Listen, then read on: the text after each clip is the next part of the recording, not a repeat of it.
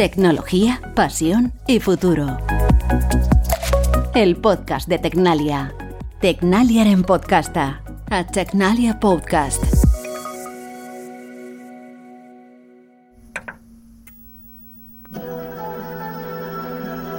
Años 80. Donostia. En un salón, un niño mira la televisión sin pestañear. Empieza su serie favorita. Podría parecer una situación cotidiana y con poca trascendencia. Un chaval pasando el rato y divirtiéndose mientras ve la tele. Pero en el caso de John, se puede decir que es más importante de lo que parece. Me acuerdo de pequeñito disfrutar un montón con, capítulos de MacGyver y, preguntarle a mi padre cuando era pequeño a ver qué, había que estudiar para, ser como MacGyver y que él me dijo que, que, ingeniería. Sí, sí, me marcó desde muy pequeño y no sé, igual ya venía condicionado con, todos los inputs que tuve desde pequeño ¿no? en, mi carrera profesional posterior. De mayor, John quería ser como el protagonista de la serie, pero por su destreza y por todos esos ingenios alucinantes que construía.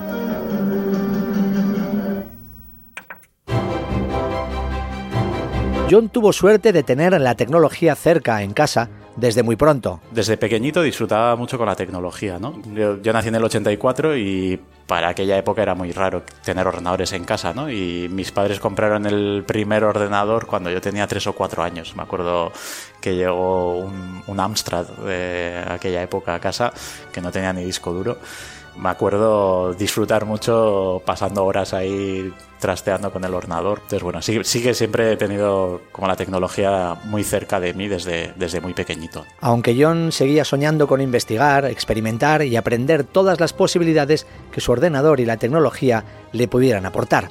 Además, leía literatura fantástica, la ciencia ficción de Isaac Asimov y le gustaba la guerra de las galaxias.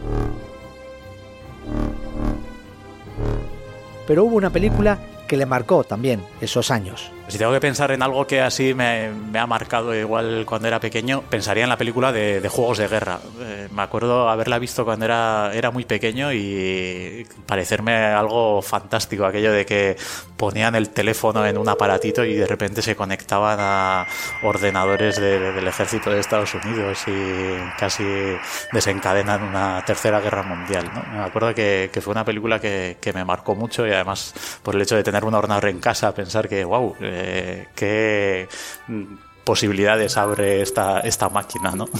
Aquellos sueños e ilusiones de la infancia se fueron materializando con el paso de los años y acabó estudiando ingeniería de telecomunicaciones, primero en Bilbao, luego en Madrid y posteriormente en el extranjero.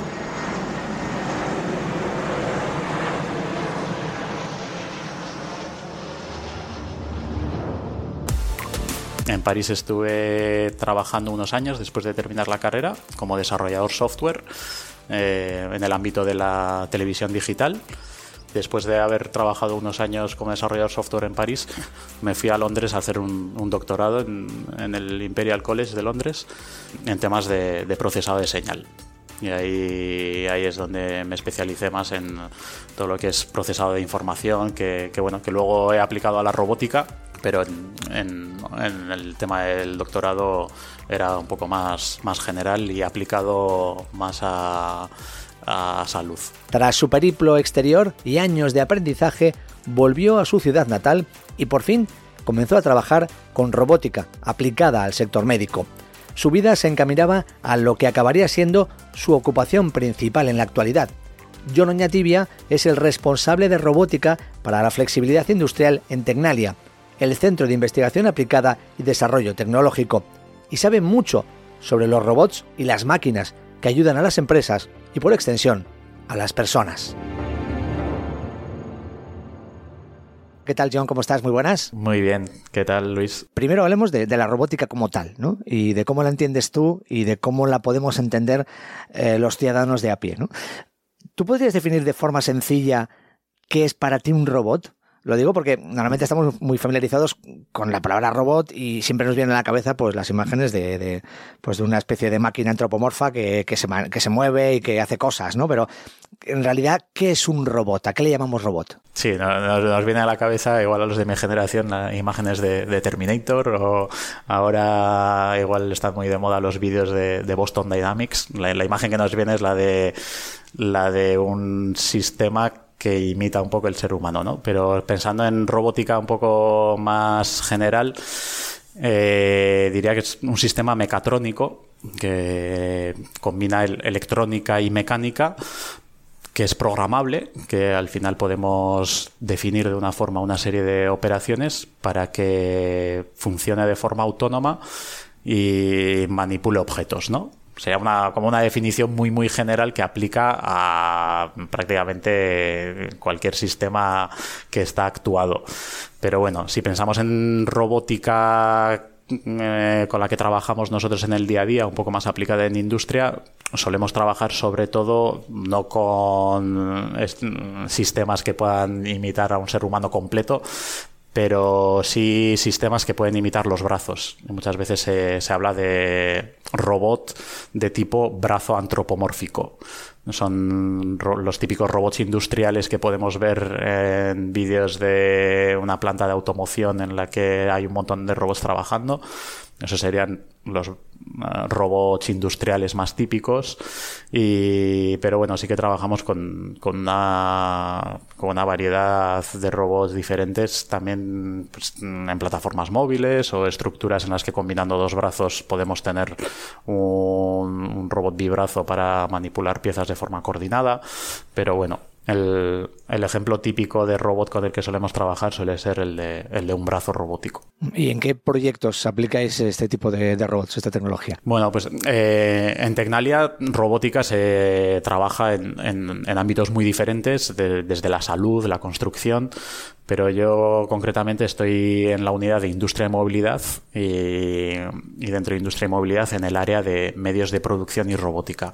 Entonces, el tipo de proyectos y de clientes con los que trabajamos en, el equipo en el que estoy son sobre todo de la industria pues, manufacturera aplicada a sectores como pueden ser la aeronáutica, la, la automoción o el sector ferroviario. ¿no? Una, fábrica en la que hay, hay, operarios y se quiere automatizar alguna operación que hasta hoy no, no se ha podido automatizar. Trabajáis, eh, por tanto, en lo que se conoce como flexibilidad industrial. ¿no? Eh, estáis ayudando a lo que decías ahora, a los clientes a robotizar procesos que son difíciles de automatizar.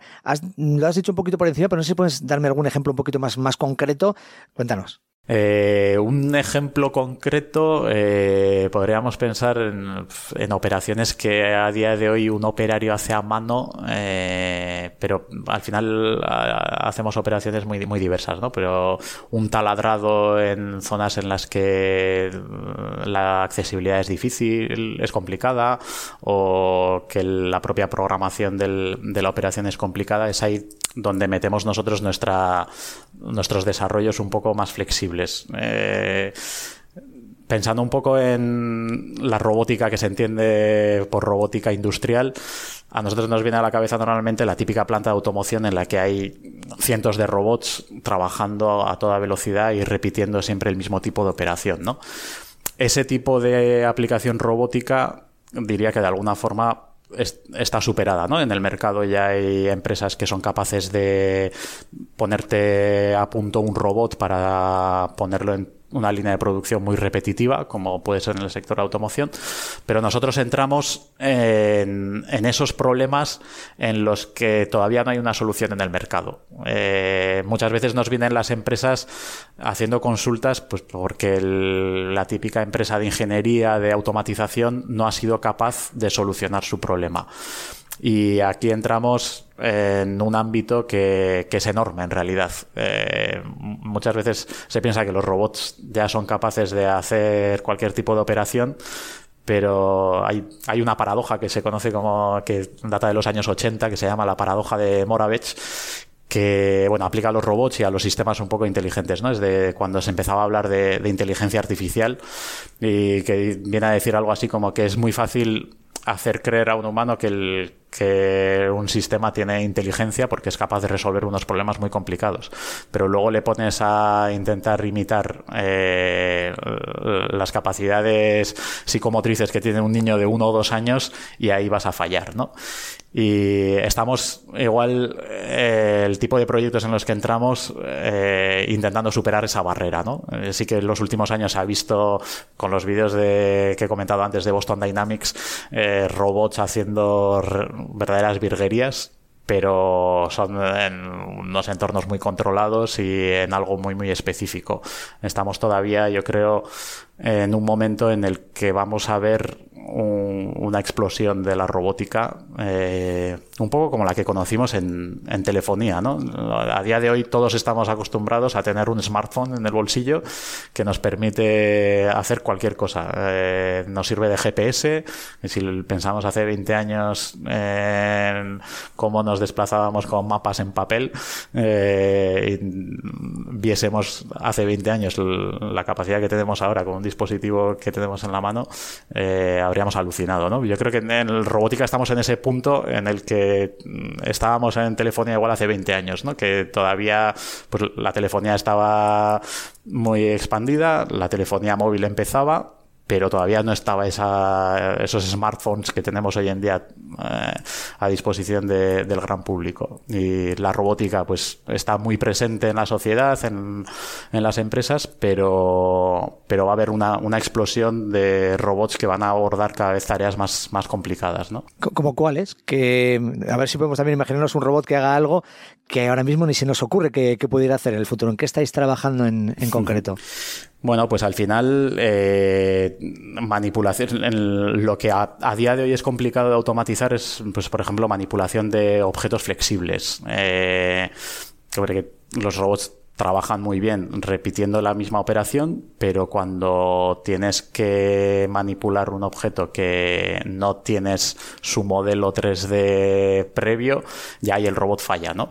En lo que trabajamos nosotros es en integrar mucha sensorización, cámaras, cámaras 3D, eh, láseres, para que el robot tenga una percepción del entorno como un poco imitando al, ser humano, ¿no? Y manipular objetos como pueden ser cables o estructuras. En el sector aeronáutico se trabaja mucho con, piezas que tienen cierta flexibilidad, ¿no? Porque del material que están hechos, que, todavía no, no, pueden manejar muy bien los robots y eh, todos los desarrollos que hacemos van orientados a, a intentar apoyar a los operarios en manipular elementos pues cada vez más, más complicados. La robótica ha evolucionado mucho a lo largo de los años, sobre todo en el ámbito industrial. Atrás van quedando esas grandes máquinas difíciles de manejar y que imponían a los operarios. Tradicionalmente los robots industriales que comentábamos antes eran, eran máquinas y máquinas que pueden resultar peligrosas, ¿no? Eh, porque tienen una capacidad de, de carga importante y se pueden mover muy rápido e incluso visualmente pueden resultar hostiles, ¿no? Y ahora dentro de, esta revolución de la robótica que comentaba, estamos bueno, está muy relacionada con la robótica colaborativa. Al final, el, el, hecho de que el operario pueda interactuar con el robot sin poner vallas delante. El objetivo es conseguir robots más sencillos de manejar y más integrados en el día a día de las empresas. Ahí es muy importante, pues por un lado, la, propia forma del robot. Los robots colaborativos que están pensados para trabajar al lado de un operario sí que tienen formas redondeadas, eh, ya no solo por percepción, sino por, seguridad, ¿no? Que, que no tengan aristas, que mecánicamente no puedan producir atrapamientos y, pero luego desde el punto de vista subjetivo, pues para que haya mayor aceptación, también se está trabajando mucho en cuál es la interfaz con esos robots, ¿no? Se está trabajando, pues, eh, poder interactuar con las máquinas eh, hablando con ellas, ¿no? Pues es algo que también empieza a entrar en, en robótica. ¿Cuántas personas trabajan en, robótica en Tecnalia? Entiendo que hay una coordinación por arriba, ¿no? Eh, en la que tú estás también ahí, pero eh, supongo que es más bien un trabajo en equipo, ¿no? Sí. Bueno, aquí en Tecnalia robótica se hace en, diversos ámbitos, eh, como he comentado, en salud, en construcción. Eh, el equipo en el que estoy yo estamos especializados en, industria y movilidad. Sí que es un equipo multidisciplinar. En nuestro equipo somos unas 16 personas, pero en robótica en total en Tecnalia te diría que sería cuatro veces esta cifra entre los diversos ámbitos que, que tocamos. Y bueno, sí que estamos organizados en, en, equipos pues, para, para, abordar un determinado sector, pero luego sí que también hay una coordinación un poco transversal eh, con, con la, estructura que, que, tenemos en Tecnalia de, de, las KETS. Hay una Key Enabling Technologies eh, de robótica pues para aglutinar todo ese conocimiento multidisciplinar entre, entre diversos equipos. ¿no? ¿Qué tipo de perfiles los, los componen? Eh, ¿qué, tipo de, perfiles hay en, eh, trabajando en, robótica en Tecnalia? Imagino que un poco de todo, ¿no? No solo hay ingenieros informáticos, ingenieros de telecomunicaciones, hay un poco de todo, ¿no? Sí, eh, bueno, la robótica es desde el punto de vista técnico una disciplina muy muy interesante porque al final confluyen muchas especialidades diferentes, ¿no? Tienes desde el típico ingeniero informático que has comentado que está igual haciendo la programación un poco más alto nivel, pero también tienes eh, gente que está más cerca de la electrónica o diseñadores mecánicos que te van a hacer, te van a fabricar y diseñar los elementos que necesitas pues, para manipular los objetos. Es una disciplina muy interesante porque al final confluyen, confluyen especialidades, especialidades muy diversas, ¿no? Pensando en los perfiles un poco de, la gente, serían el clásico término que se utiliza en, inglés de las STEMs, ¿no? Science, Technology, Engineering and Mathematics. Es un poco, pues al final, todos los, los ámbitos más científico-técnicos aplicados a un, a, un ámbito específico, ¿no? Entiendo que la idea es precisamente, ¿no? Eh, tratar de contar con los mejores profesionales expertos en cada uno de, de esos campos para unirlos en un equipo y que se trabaje y se consiga el, mejor resultado, ¿no? Sí, sí, sí. Al final la, clave del éxito de los proyectos que podemos desarrollar en Tecnalia es las personas que, componen, que componen los equipos. Y ahí tenemos colaboración muy estrecha con, con, las universidades, hacemos doctorados de forma conjunta con, con universidades con las que tenemos relación. Y bueno, estamos siempre, siempre abiertos y siempre en busca, en busca de talento, ¿no? Por lo que has dicho, entonces, hay también eh, colaboración externa, es decir, no solo se no, se desarrolla todo internamente en Tecnalia, sino también, pues eso, hay instituciones, algunas otras empresas con las que se colaboran para poder conseguir eh, ese desarrollo que os pueda llevar ¿no? a, conseguir los resultados finalmente. Sí, sí, sí, eso es fundamental y en, te diría que en cualquier proyecto en el que trabajamos siempre colaboramos con, con organismos de, de, distinta naturaleza. ¿no? Tenemos proyectos igual que son un poco de investigación más fundamental en los que colaboramos, como decía, con, con universidades, pero luego también hay proyectos en los que tenemos que poner a punto una solución y colaboramos con, con empresas tenemos al final eh, una red de contactos muy grande y proyectos en los que, por ejemplo, trabajamos mucho en, el ámbito europeo con, otras universidades y empresas de, cualquier país de, Europa, ¿no? Y, luego, ¿cómo es la relación con las empresas que van a aplicar esa tecnología? Porque tenéis también esa relación directa con, con ellas, que no dejan de ser los clientes y que además son los que os plantean esos problemas que decías antes, ¿no? Sí, ahí la colaboración con las empresas, eh, bueno, puede materializarse al final de, forma muy diversa, ¿no? Un, problema muy específico que nadie ha sabido resolvérselo y vienen a planteárnoslo y pues analizamos cómo, cómo afrontarlo y les planteamos una solución técnica eh, en forma de pues una contratación directa, ¿no? Como podría ser con, con una empresa. Pero también solemos trabajar mucho eh, de la mano de ellas para desarrollar I más D. Eh, al final igual no un problema tan específico a corto plazo, sino con empresas igual de tamaño medio que quieren especializarse en una temática y podemos ir en colaboración también en proyectos pues muchas veces subvencionados para desarrollar I más D a nivel a nivel de las empresas y al final funcionar casi como un departamento de I D de las propias empresas. Vamos a hablar también de cómo todo lo que estáis haciendo y lo que desarrolláis impacta en la sociedad, porque tiene un impacto en la sociedad. Ahora muchos de los que están escuchando pueden pensar, bueno, pues sí, está hablándome de, de robots, de máquinas que trabajan en procesos industriales, en fábricas, mm, pero eso es algo que quizás no percibe ¿no? el ciudadano de, a pie o la ciudadana de pie. Entonces, ¿cómo podrías tú eh, contar eh, a la persona que nos está escuchando ahora mismo que eso que estáis haciendo sí que realmente tiene un beneficio en la sociedad. Y no sé si tú además eres consciente de todo ello cuando lo estás creando. Pues yo creo que es al final una, una, apuesta que tenemos que hacer a nivel social pensando en el, en el, modelo productivo que queremos tener. ¿no? Si pensamos en, en la robótica en concreto, eh, es algo que está aquí y está presente ya en, muchas industrias y va a ir a más. Eh, a nivel internacional, eh, la mayor densidad de robots en empresas manufactureras están eh, Corea, la República de Corea, Corea del Sur es la que la que tiene el récord y luego está seguido muy de cerca de, de Japón, Alemania y China está está ganando posiciones, ¿no? Entonces lo de la robótica no es algo que podamos pensar en, bueno, si, si nos apetece, pues lo, lo abordamos. Es algo que va a ser una herramienta más de, en, en, las empresas y al final lo que va a permitir es eh, mantener a las empresas competitivas, productivas a nivel internacional y lo que hacemos en Tecnalia al final es ayudar a las empresas de, de nuestro entorno a mantenerse a nivel internacional en primera línea. Eh, la cosa es que si no lo hacen las empresas de aquí, pues lo van a hacer las empresas de fuera.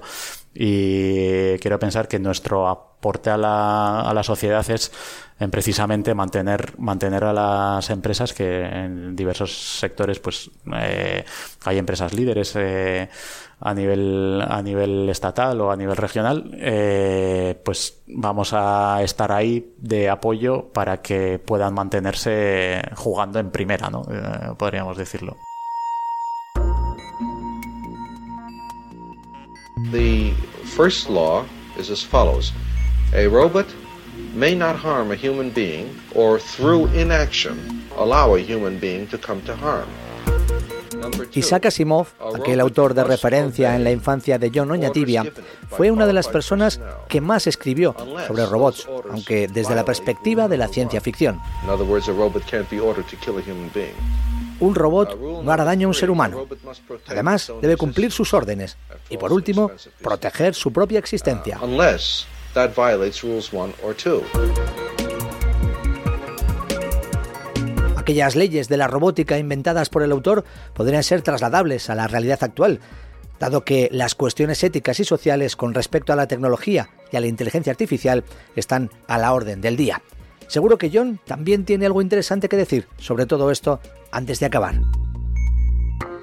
Evidentemente, los robots de los que hablaba eh, Isaac Asimov en, sus novelas, en sus relatos, eh, eran muy diferentes a los robots con los que trabajas tú ahora. Pero, ¿tú crees que llegarás a trabajar algún día con robots como esos, que, son realmente robots inteligencias artificiales que eh, podrían incluso desafiar a, a, los humanos? Yo te diría que, que bueno, que sí que vamos a ir viendo eh, en los próximos años cosas increíbles, ¿no?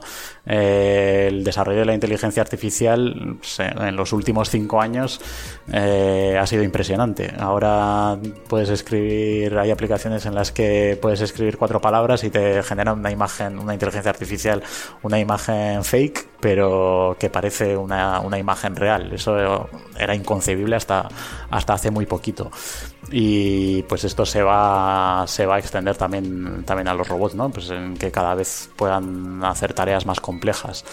Eh, pero bueno, siempre dentro de unos límites y yo creo que, estamos lejos de, escenarios en los que en los que los robots puedan puedan revelarse o cualquier escenario apocalíptico que hayamos podido leer o ver en, en novelas y películas. ¿no?